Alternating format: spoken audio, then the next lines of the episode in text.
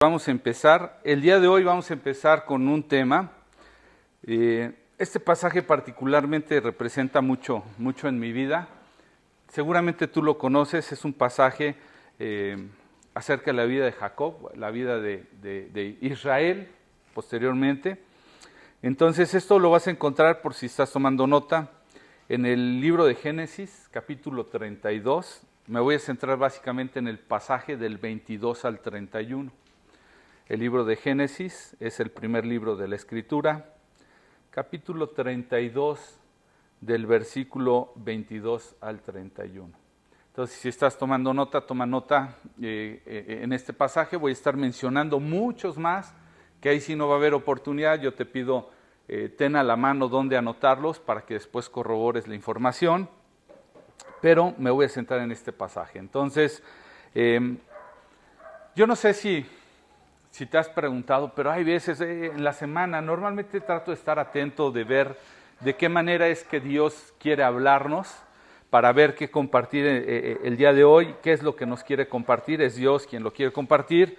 Y fue, fue muy curioso porque en una u otra forma estuve envuelto, cercano de personas que manifestaban que estaban cansadas de estar peleando. Pareciera que hay pelea tras pelea en la vida, peleando con una cosa, con otra. Y hay de peleas a peleas, ¿no? Uno tiene que, dicen por ahí, escoger sus mejores batallas. Hay otras que tienes que dejar pasar, ¿no? Y entonces, hoy, vamos a hablar con quién vale la pena realmente en todo caso pelear. Y, pues yo creo que muchos hemos pasado por esto de, una vida eh, pasada peleando todavía. Parece que, que nos persigue en el presente eh, hemos estado peleando con, con, hábitos ocultos, hemos estado peleando con algunas otras cosas como eh, la actitud, como con recuerdos, con muchas cosas hemos estado peleando y todas estas cosas, pues como en toda batalla, nos van mermando. Yo no sé si sientes ese agotamiento, ese pesar, ese dolor. Entonces nos vamos agotando no solamente físicamente, sino eh, emocionalmente, moralmente, económicamente. Hay muchas maneras en las que nos vamos agotando, incluso espiritualmente. Vivir en conflicto todo el tiempo genera un desgaste bastante fuerte. Y, yo creo que Dios nos quiere bendecir, pero en alguna manera tenemos que saber elegir dónde vale la pena pelear la buena batalla, dónde vale la pena eh, eh, pelear, ¿sí? elegir nuestras batallas, pero en todo caso enfrentarlas, enfrentarlas este, delante de Dios. Y Dios nos quiere bendecir, pero para ello necesitamos traer todas las cosas, todas las cosas con las que estamos luchando, las tenemos que traer delante de Él. Tenemos que tener un encuentro a donde realmente delante de Él las pongamos. y vamos a aprender de lo que es pelear con Dios, ¿sí? Por todas estas cosas. Tenemos que aprender lo que es pelear, porque si vamos a pelear, diría yo que sea pelear para bendición. ¿Alguna vez has tenido un pleito de, de alguna forma que te deje algo bueno? Yo estoy seguro que no. Pero hay un pleito que vale la pena echárselo porque va a ser para bendición. Y está en este pasaje. ¿sí? Es, la, es la historia de un personaje con el cual eh, Dios nos va a hablar. E, este personaje es Jacob, yo creo que lo conoces. Es un hombre que prácticamente nació en problemado, ¿sabes? Prácticamente, desde, desde el inicio de su vida. Yo no sé si alguna vez te has sentido así. Pero fíjate, vamos, vamos a ver algunas citas, como te digo, toma nota porque no va a dar oportunidad. Pero tenemos que en el mismo libro de Génesis, en el capítulo 25, versículo 22, Todavía no salía ni siquiera del vientre de su madre y ya estaba luchando con su hermano por salir. Ya estaba echando pleito ahí. Ya estaba ahí un problema. Vemos más adelante en el 25, capítulo 25, versículo 28, que su mamá muestra una preferencia por él antes que por su hermano. ¿Alguna vez has visto este tipo de luchas en una familia? Muchas veces, ¿verdad? Yo decía, eh, yo decía que mi mamá decía, bueno, sí tengo a mis hijas y a mi campeoncito, ¿no? Entonces, pues bueno, uno no puede evitar ese tipo de batallas, pero pues eso lo probleman a uno. tenemos en el capítulo 25 del 29 al 34 que provoca que su hermano le ceda ¿sí? los derechos de primogenitura. ¿Recuerdas esto? Que en cierta manera lo, lo, vimos hace un par de semanas, cómo lo engaña, bueno, lo, engatusa ahí para que finalmente le ceda a través de un plato de, lentejas, es como, algunas traducciones lo describen, y, y a cambio de ello, él pierde sus derechos, perdón, no él, perdón, él gana los derechos de su hermano sobre su primogenitura. En el capítulo 27, del versículo 5 al 10, lo que tenemos es que su mamá trama un plan para que él, para que Jacob se quede con la bendición de su padre antes de que muera. ¿sí? Empieza a idear de qué manera pueden engañar al padre de Jacob para que él lo bendiga antes que a su hermano. Entonces, todo esto ya lo está metiendo en más y más problemas. En el 27, en el capítulo 27 de Génesis, versículo 41, su hermano Esaú le guarda un profundo rencor y decide matarlo. Entonces, la cosa va creciendo y va creciendo y se va haciendo un problema mayor. Capítulo 27 del 43 al 45, él empieza a armar un plan para huir y ocultarse. ¿Te das cuenta apenas lo que vamos viendo y todo lo que ya se va acumulando en la vida de este hombre? Finalmente, bueno, tengo otras citas, en el capítulo 29 del 18 al 30 se enamora de Raquel. Acuerda con su, suegro, que en este caso era su tío Labán, que habría de trabajar por Raquel y cuando termina por siete años, lo engaña y le entrega a su hermana. Y, pues bueno, pues como que no era la que, la que yo quería y ahora tiene que trabajar otros siete años más para poderse finalmente casar con la persona que la amaba. Más adelante, capítulo 29, versículo 31, tiene problemas para tener hijos con Raquel, a la mujer a la que amaba. También entra en problema ahí. En el capítulo 31, versículos 1 y 2, los cuñados de Jacob piensan que él se empezó a enriquecer a costas de su suegro y que, que lo despojó de, sus bienes. Y entonces el suegro ya no lo trata igual. Yo no sé si te ves reflejado, yo no sé cuántas, cuántos de estos ya has atravesado, que dices, yo soy ese, yo soy ese, creo que le debieron de haber puesto mi nombre a ese. Em, ¿Qué más? Capítulo 31, versículo 7, eh, se manifiesta que el suegro lo engaña y constantemente le cambia el salario, el acuerdo que habían tenido. Hay ahí un, una situación ahí incómoda, ¿verdad? En el 31, versículo 20 al 23, eh, él tiene, Jacob tiene que huir nuevamente, pero ahora del suegro, porque este suegro, Labán, lo empieza a perseguir con, parientes, se siente afectado. Y bueno, finalmente llegamos al capítulo 32. Capítulo 32, él va a dar al, campamento de su hermano Esaú. Recuerdas que su hermano se enfurece y promete que lo va a matar, lo empieza a perseguir. Pero en el versículo 6 y 7 se entera de que su hermano ya va a su encuentro con 400 hombres. Le da miedo, y empieza y divide sus pertenencias en dos por si eh, el hermano viene y lo ataca y este y, huye, ajá, y huye y, pues ya finalmente no pierde, no pierde todo. Entonces hasta aquí llegamos con la vida de un hombre bastante emproblemado, lleno de problemas. Y yo no sé si has visto o te has sentido como esa persona que parece que la vida está en problema contigo, que todo el tiempo estás en conflicto, que eh, eh, no quieres, no lo buscas, pero llega el conflicto, llega el problema. Y uno se quiere sacudir todo eso y no, no puedes. A donde vas parece que el problema te sigue, las luchas, las batallas, y ya te sientes así como, ya, ya no puedo más. A lo mejor tú, tú has llevado una, pero Dios nos quiere dar una esperanza a través del, del pasaje que te he dicho, Génesis 32, del versículo 22 al 32, y le vamos a dar lectura para conocer un poquito de esta batalla que sí vale la pena luchar.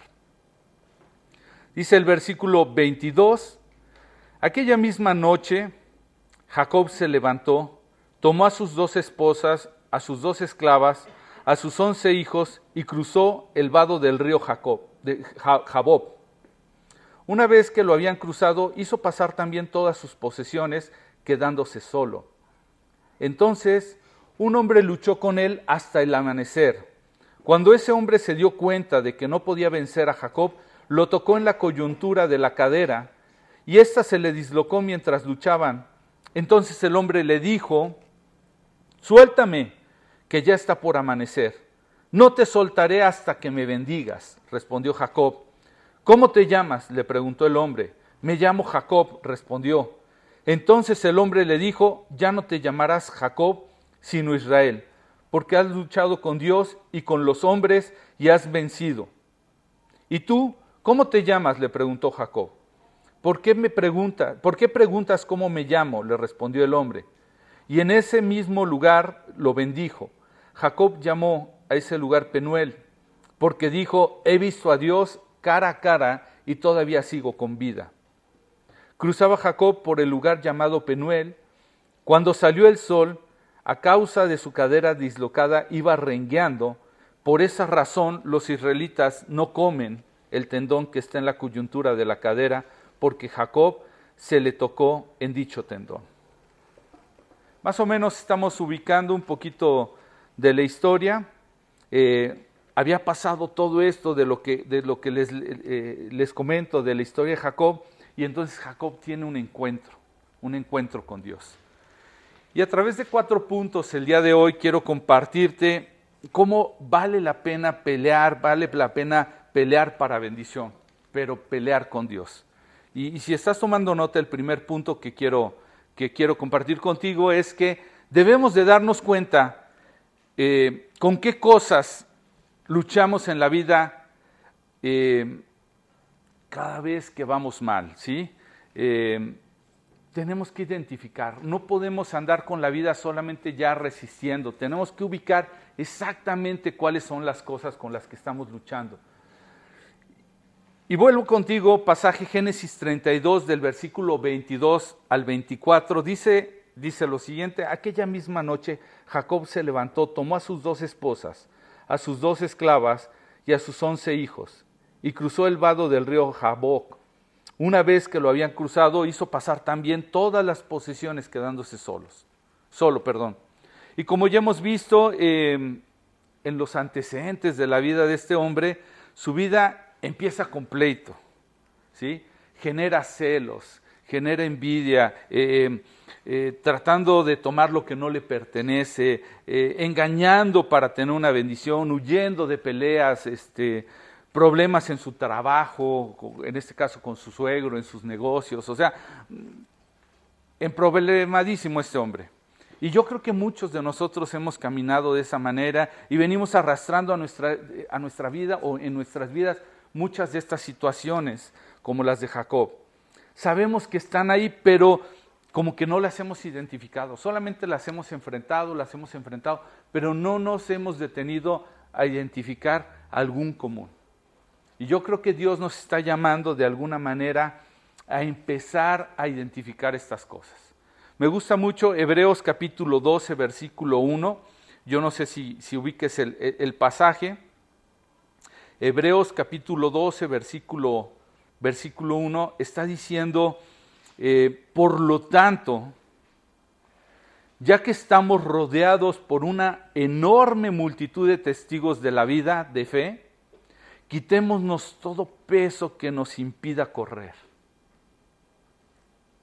Especialmente el pecado que tan fácil nos hace tropezar, y corramos con perseverancia la carrera que Dios ha puesto por delante tiene que haber un momento en que tenemos que detenernos. Sabes que el problema de muchos, me gusta esto y, alguien nos lo compartía en el, en el curso, de, en el taller de matrimonios que frecuentemente dan mis hermanos, eh, es imposible seguir adelante en nuestro día a día si no nos detenemos a identificar todo aquello como, dice aquí la exhortación, por tanto, ya que estamos rodeados de una enorme multitud, hay mucha gente que nos está viendo, que está viendo nuestra vida, hay muchas cosas que están siendo provocadas por situaciones que venimos cargando. Dice, eh, quitémonos todo peso que nos impide correr. ¿Qué sucede con muchos de nosotros que cuando llegamos a una nueva vida, cuando no hablo de que llegamos a nueva vida, sino que cuando venimos a una nueva vida en Cristo, venimos y creemos que todo es a partir de este momento y para adelante.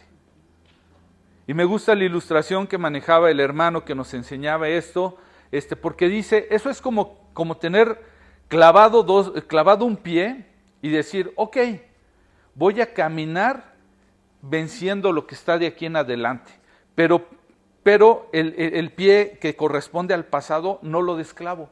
Entonces, ¿qué pasa con una persona que tiene clavado un pie y el otro no? Pues lo único que hace es estar dando vueltas en el mismo lugar. Porque no puede avanzar, porque quiere avanzar en pos de algo, pero no se ha quitado toda la carga que trae atrás. Entonces, ¿qué pasa por otro lado si nada más quitáramos el clavo de todo lo que representa el pasado, pero no desclavamos lo que representa el presente o, presente y futuro? Pues que vamos a ir dando vueltas en el mismo lugar y nuestras vidas no van a cambiar. Entonces necesitamos ser liberados de, ambas, de ambos clavos para poder avanzar. Pero aquí corresponde hacer un alto. Yo no sé cuántos de nosotros si hemos detectado tantas luchas constantes, pero no hemos hecho un alto para identificar por qué razón tantas luchas. ¿Alguien de nosotros ha hecho un ejercicio de este tipo? Dios nos está animando. Y fíjate cómo lo dice el versículo 24. Eh, eh, él agarra, dice, bueno, el 22 dice, aquella misma noche Jacob se levanta, toma sus esclavas, toma sus esposas, toma sus once hijos, va caminando, cruza un río, y ya que lo habían cruzado, hizo pasar todas sus posesiones, o sea, pasó todo lo que tenía. Todo pasó, pero él se quedó solo. Él se quedó solo. ¿Ok? Entonces necesitamos tomar un tiempo para quedarnos a solas. Muchas veces no hacemos este ejercicio, parece lógico, parece obvio, pero nunca nos detenemos a revisarlo. Me llama mucho la atención porque incluso uno de los ejercicios que hace este taller de matrimonios eh, que les comento, es que es precisamente tomarte una pausa. Les dices a los matrimonios, a las personas, van a tener que tomar estas dos semanas para tratar de recordar, de traer al presente, a tu conciencia, todos estos detalles. Y es increíble que son cosas que nos han afectado, nos han estorbado, no nos permiten avanzar, pero no tenemos ni dos semanas para detenernos.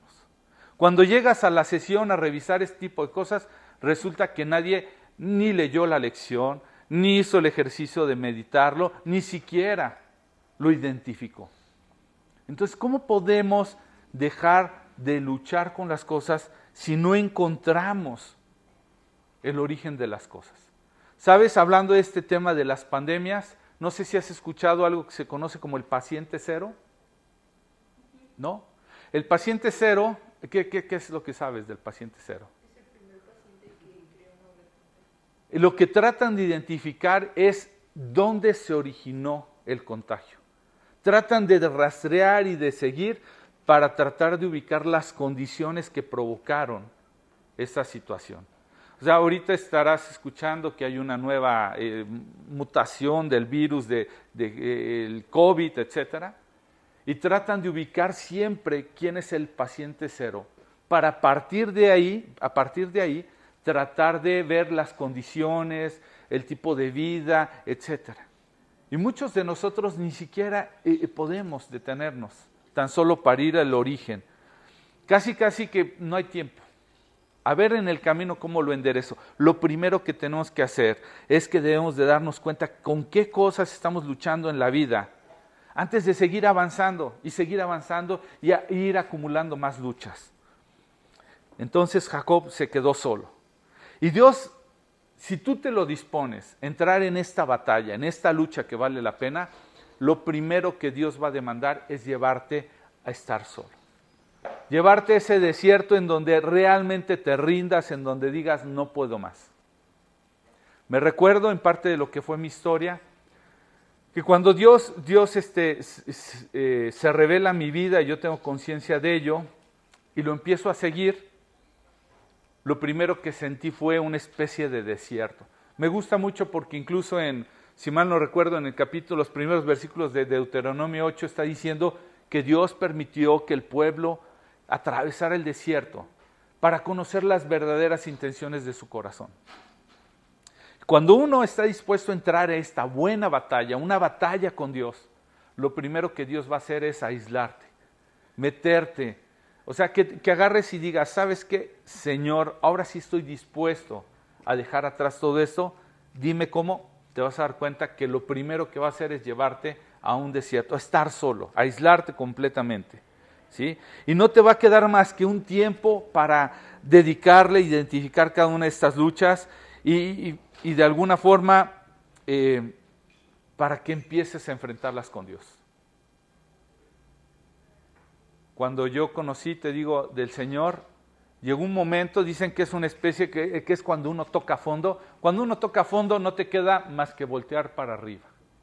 Ya no hay más, ya no puedes caminar, ya no puedes buscar.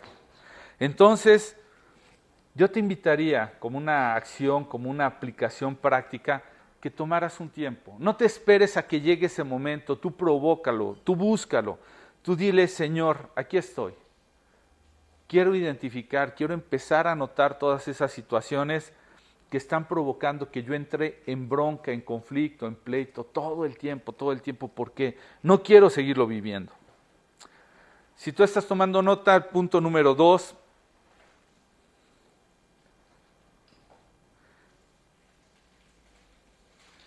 debemos darnos cuenta que en esta batalla el proceso va a ser doloroso. No hay forma de evitar el dolor en este proceso, pero es necesario.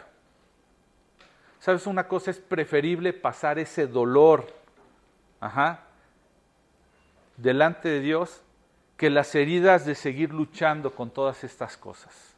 Te lo aseguro. Siempre va a ser mejor pasar ese tiempo de dolor. No es fácil. Algunos le llaman catarsis. Es un momento para tratar de, reaccionar y decir, ah, eso me sacudió, pero realmente era necesario. De otra forma, no iba a poder identificar las cosas, no iba a poder estar dispuesto. Y fíjate cómo lo dice Génesis, volvemos al capítulo 32, ahora continuando el versículo 24 y 25, dice, entonces un hombre luchó con él hasta el amanecer cuando ese hombre se dio cuenta de que no podía vencer a Jacob, lo tocó en la coyuntura de la cadera y ésta se le dislocó mientras luchaban. Y Dios va a hacer que cogemos en algún momento. ¿Y sabes por qué lo hace? Por nuestro bien. Porque de otra forma, si no llega ese momento, nosotros no dejamos no podemos identificar, seguimos corriendo, seguimos a nuestro paso.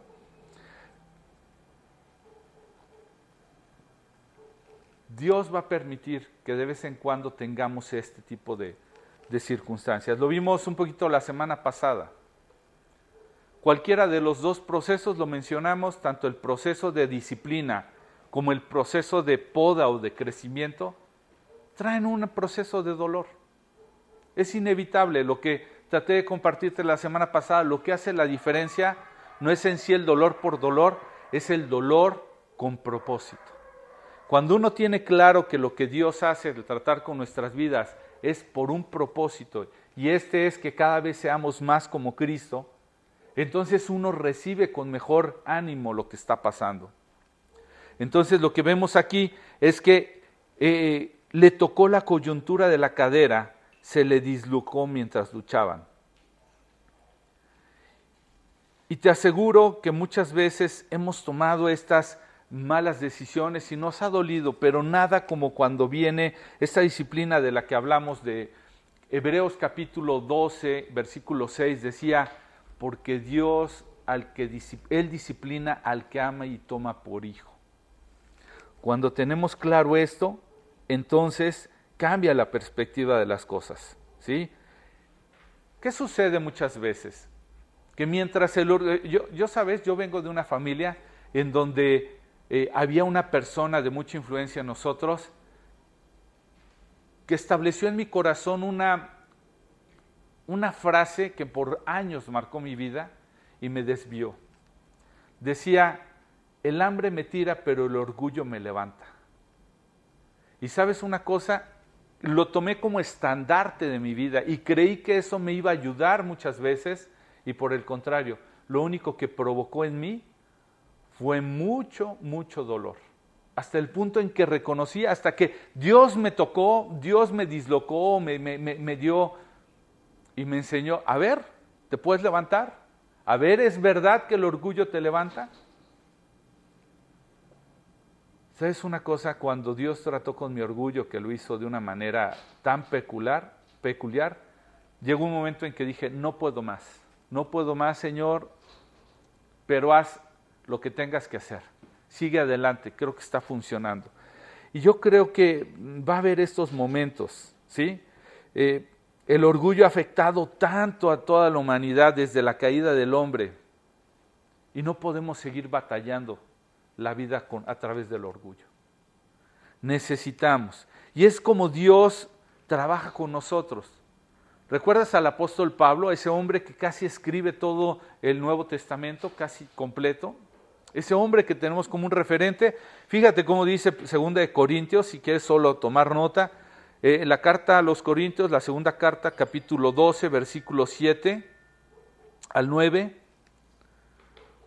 Y fíjate que dice, y para que la grandeza de las revelaciones no me exalte desmedidamente, me fue dado un aguijón en mi carne, un mensajero de Satanás que me abofetee, para que no me enaltezca sobre, este, sobremanera, respecto a lo cual tres veces he rogado al Señor que lo quite de mí, y me ha dicho, bástate en mi gracia, porque mi poder se perfecciona en la debilidad.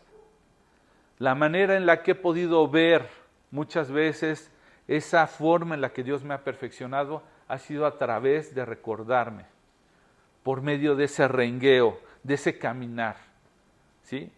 Si Dios no me hubiera tocado en esas áreas particularmente, yo me seguiría levantando con orgullo y diría, miren, el gran Luis lo que puede, lo que logra, lo que hace.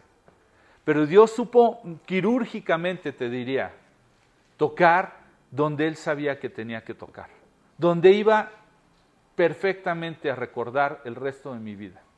Y te podría llenar de, muchos detalles de mi testimonio, pero yo estoy seguro que si tú eres sensible al proceso que Dios está teniendo en tu vida, te vas a dar cuenta y vas a tener que identificar claramente ese aguijón o ese dislocar de tu cadera para que en el momento, en ¿alguna vez te has lesionado algo y que ha quedado ahí el daño permanente?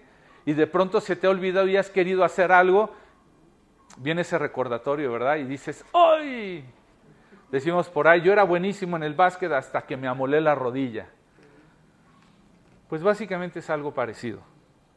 El tercer punto que quiero compartirte tiene que ver no solamente de lo importante que es estar a solas con Dios para identificarlo, sino el darnos cuenta y reconocer que va a ser un proceso doloroso pero necesario, sino que el tercer punto es que el confrontar estas cosas con Dios nos da una oportunidad de aferrarnos a Él hasta ser bendecidos.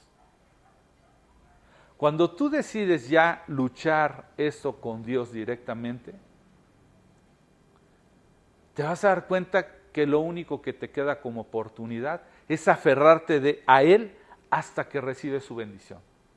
Ya que estás centrado en esto, ya no te queda de otra. Digamos, una vez que diste el paso, ya no te queda de otra hasta recibir su bendición. Y lee conmigo Génesis 32 al eh, eh, eh, versículo 26. Y dice, entonces el hombre le dijo, suéltame que ya está por amanecer. No te soltaré hasta que me bendigas, respondió Jacob. Ese debe de ser el ánimo, el corazón. Esa debe de ser nuestra fe. Hoy vas a ver qué vagas y qué vanas son mis meditaciones de repente. En días pasados tuve una serie de eventos y me di cuenta que al querer elegir estas cosas, esta ropa que a veces hay que usar para ciertos eventos, me di cuenta que tengo infinidad de ropa. Fíjate qué nivel de, profundidad de mis meditaciones. ¿eh? Vi toda esta ropa y dije, wow, espero que un día tenga la fe delante de Dios como la tengo de que un día voy a bajar de peso para usar esta ropa. Tengo lleno el closet de ropa que digo, oye, dice mi esposa, este no lo regalamos, este no lo sacas. No, es que un día, un día voy a bajar de peso y me va a quedar. Bueno, yo no sé ni cuánto tiempo tiene ubicado ese, ese pantalón o esa camisa en ese lugar, pero de repente digo, Señor, ¿cómo no me das esa misma fe para otras cosas? Bueno fuera, de verdad que me aferrara a ti de tal manera como me aferro con la idea, a la idea de que un día voy a bajar de peso para poder usar esa ropa.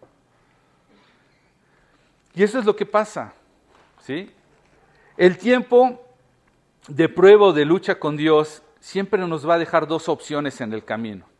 O nos agarramos de Él hasta ver su bendición, o ahí quedamos y empezamos a padecer sin, sin esperanza. No hay de otra.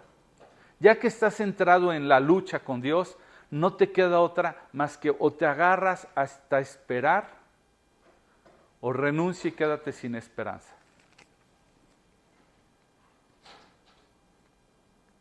Me gusta esto porque si tuviéramos más opciones, más que la opción de aferrarnos a Dios, ¿cuántos de nosotros estaríamos aferrados a Dios?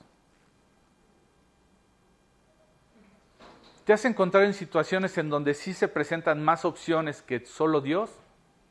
Por lo regular, agarras las otras. ¿Cuántas veces no he llegado a, circunstancias de decir, tengo estas dos opciones y al último me acuerdo de a ver qué dice Dios y las tomo? Pero cuando ya no tienes de otra, ¿de quién te agarras? Pues no te queda de otra más que de Dios. Entonces, confrontar las cosas con Dios nos da esa oportunidad de aferrarnos a Él hasta, hasta ver la bendición. Por último, el cuarto punto, si estás tomando nota. No solamente basta con estar a solas para ubicar todas esas cosas, no solamente basta con entender o comprender que el proceso va a tener un dolor y va a tener un recordatorio de lo que luchamos con Dios, sino que además nos vamos a tener esa oportunidad de aferrarnos. Pero finalmente debemos, cuarto punto, debemos de reconocer que estamos mal por una sola razón, porque tenemos que regenerarnos a una nueva vida. Tenemos que reconocer, se llama arrepentimiento. Nadie cambia su vida haciendo exactamente lo mismo. Para ello se necesita arrepentimiento y arrepentimiento representa un cambio. Si no identificas lo que tienes que cambiar, jamás vas a cambiar. Y volviendo a la historia, en Génesis 32, 27, Jacob le pregunta al hombre cómo se llama, etc. Y después, en el versículo 26, este hombre con el que está luchando Jacob, que es Dios, le dice, ¿cómo te llamas? le preguntó el hombre. Me llamo Jacob, respondió. Y Jacob, ¿sabes qué significa? Suplantador, usurpador, engañador. ¿Sí? Cuando Jacob reconoce delante del ángel de Dios, en ese momento viene realmente un cambio. ¿Cómo te llamas? le preguntó el hombre. Me llamo Jacob, respondió. Y en el Antiguo Testamento, y casi aún en el Nuevo Testamento se dejan ver, pero en el Antiguo Testamento los nombres de las personas iban muy acorde con lo que sería su vida o lo que representaba su vida. La naturaleza, el tipo de persona que era. Entonces, hasta que Jacob reconoció fue posible el cambio en esa naturaleza, en esa vida que él tenía. Y dice el 28, entonces el hombre le dijo, ya no te llamarás Jacob sino Israel, porque has luchado con Dios y con los hombres y has vencido. Dice un proverbio en la escritura, Proverbios 28, 13, el que confiesa su pecado y se aparta de él hallará misericordia. No puede venir un cambio en nuestra vida completamente. No sirve de nada todo este proceso. si nosotros finalmente al llegar a, conciencia de las cosas que están provocando todas estas luchas, no tomamos un cambio, no nos arrepentimos. El que confiesa su pecado, el que... Vamos a hablar más adelante, los siguientes días, esto de, qué significa como tal el pecado, qué significa el ir avanzando en todo esto, pero ahorita te quédate con esto. Pecado literalmente lo que significa es haber fallado al blanco. ¿Sabes que e, esos blancos de circulitos de colores se les llaman dianas? Fallar a la dirección de donde está la diana, no pegar en donde debe de ser, eso significa pecado.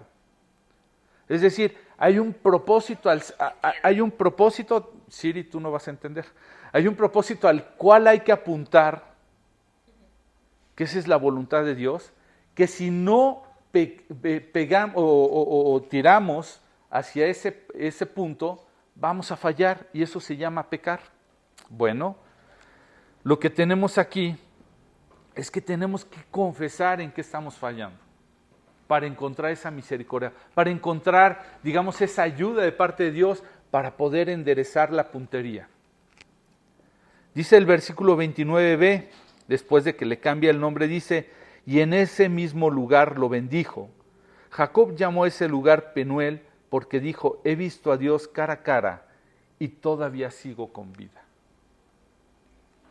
¿Te acuerdas que lo que hablamos la semana pasada es que Dios es bueno y que es misericordioso? Siempre tiene propósitos de bondad y siempre su misericordia, es decir, su bondad va enfocada a que sin importar cuántas veces hemos fallado, Él tiene un deseo de bien para nuestras vidas. Él tiene un propósito bueno para nuestras vidas. Esa es la misericordia de nuestro Dios. Entonces, Jacob bendice ese lugar porque se da cuenta que pese a que ha estado mal delante de un Dios bueno, todavía sigue con vida.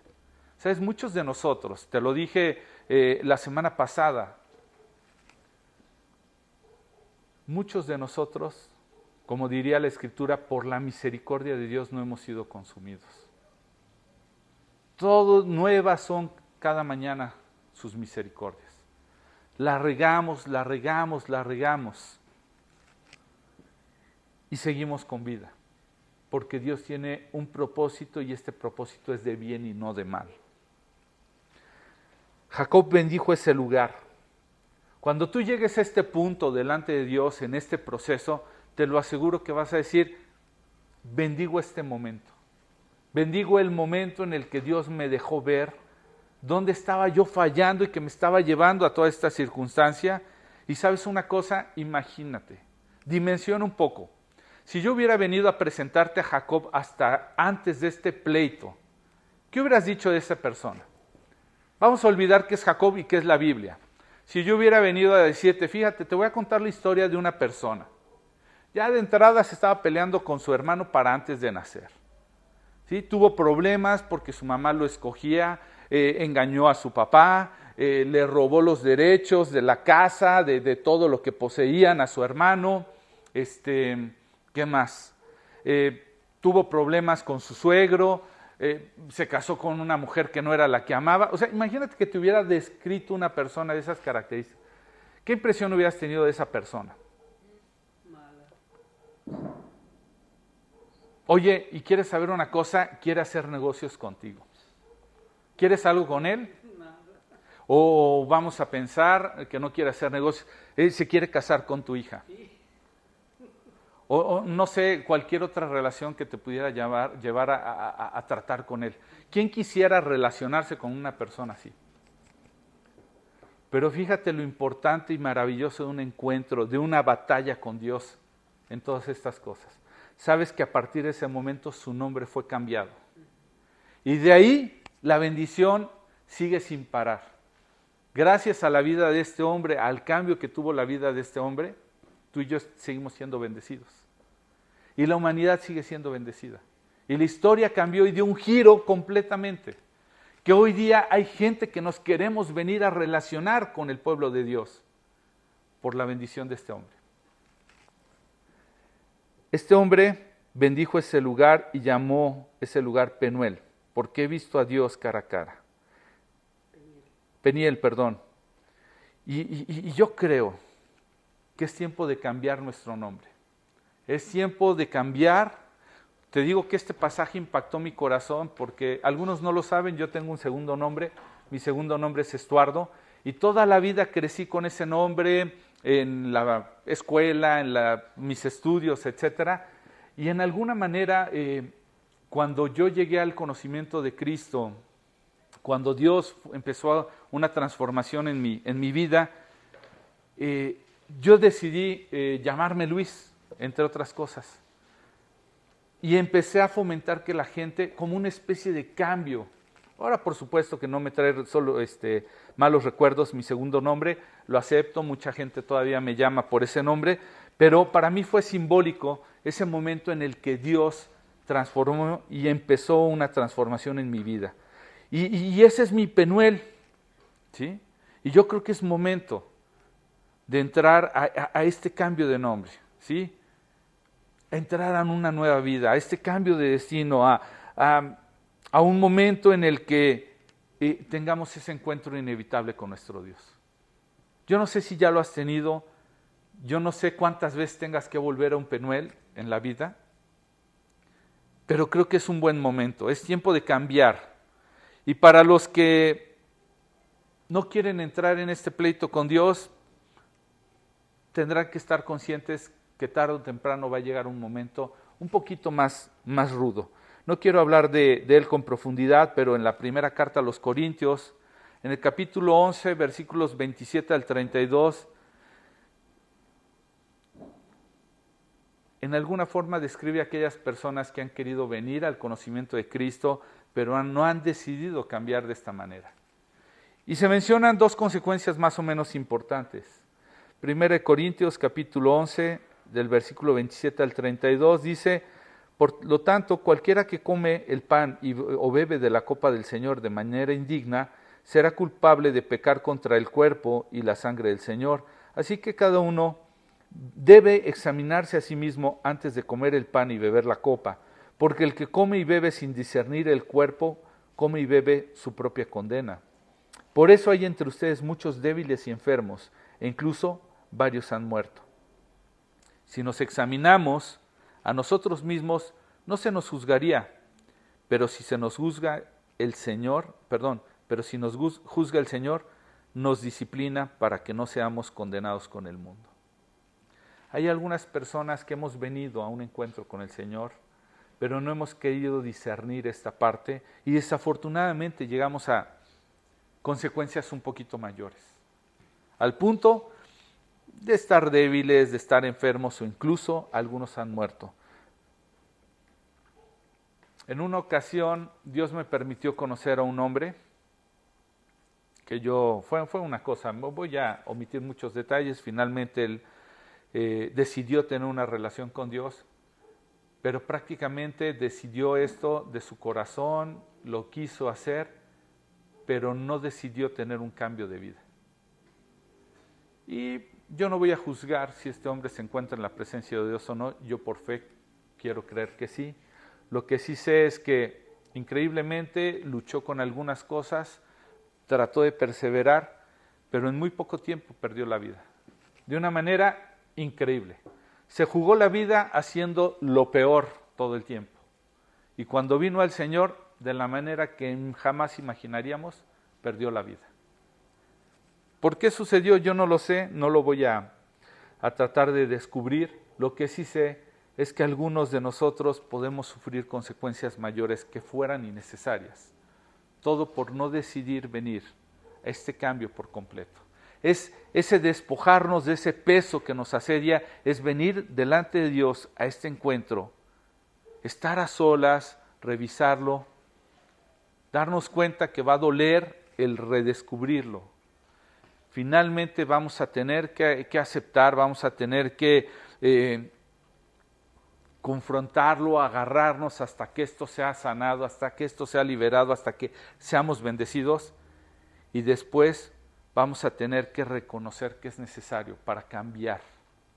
De otra forma, Dios trataría de manera un poquito más duro este, con nosotros. Y no es necesario, yo creo que es el tiempo Es el tiempo de tomarnos un alto.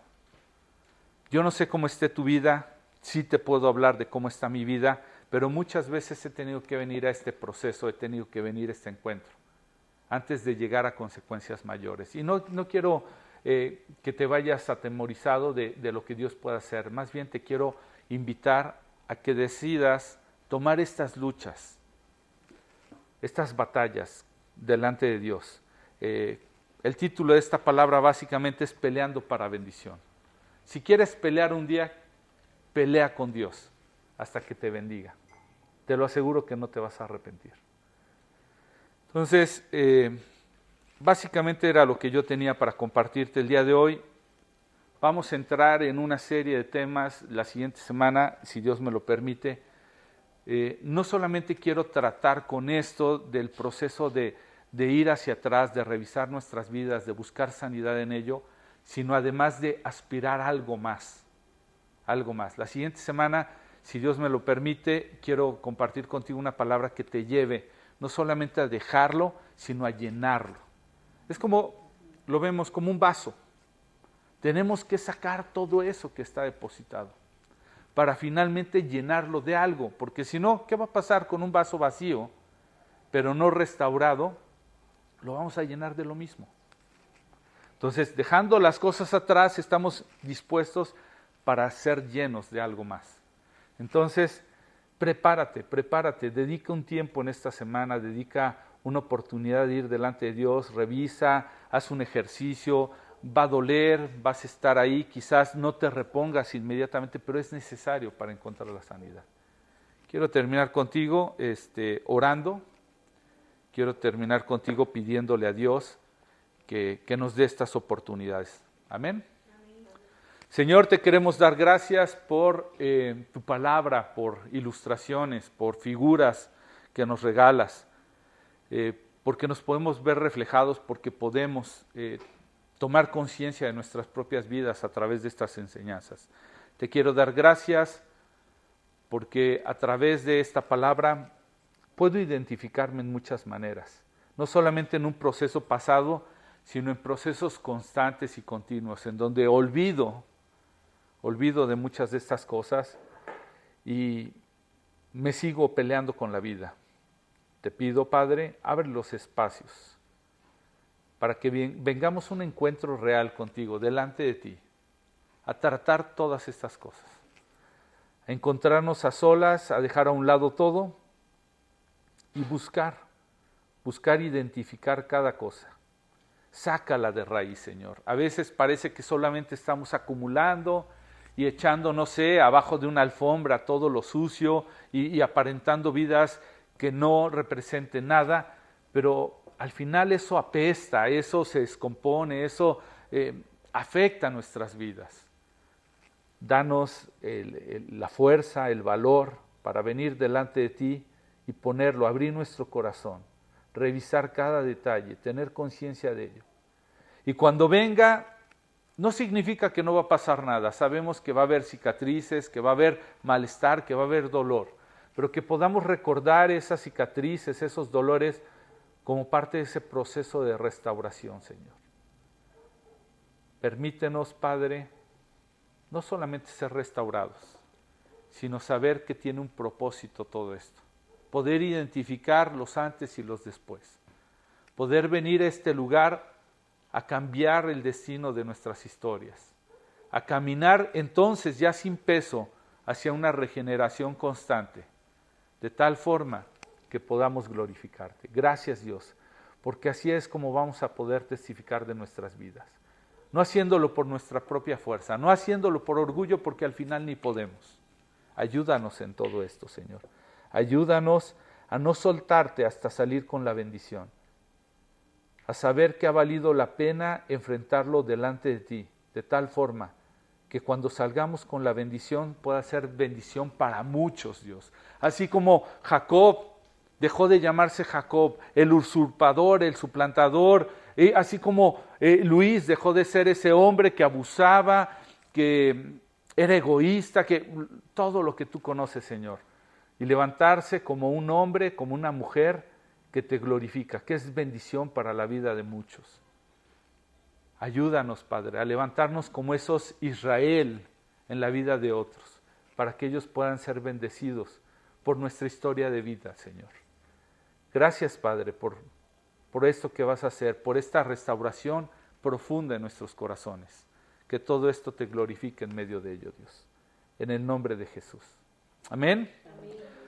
Gracias Dios. Este, aquellos que nos siguen en la transmisión, Dios te bendiga. Sigo exhortándote. Si puedes, comparte eh, a mis hermanos aquí. Si pueden escuchar, tengo el audio. Si lo quieres en audio, a través de un WhatsApp, comparte, no te quedas con la bendición, repásalo, toma notas. Eh, quienes nos siguen en la transmisión y no tienen un lugar, acompáñate en un lugar donde estén buscando de la palabra de Dios. Aquí en Querétaro, bueno, pues tenemos tres ubicaciones una en el centro, otra en San José el Alto, otra aquí en Corregidora. Eh, si tienes algún amigo, algún familiar que quieras invitarlo, ponte en contacto con nosotros para darte las ubicaciones, los horarios. Si tú no estás en Querétaro, bueno, busca un lugar donde pueda ser acompañado, donde pueda ser eh, animado, donde pueda ser eh, enseñado en la, en la, palabra de Dios. te animo para que eh, tengas tiempos con Dios leyendo su palabra, verifiques las citas, conozcas un poco más de la historia que por tiempo no tenemos. Este, no te quedes con la bendición. Que Dios los bendiga. Gracias por acompañarlos, por acompañarnos y nos vemos la próxima semana.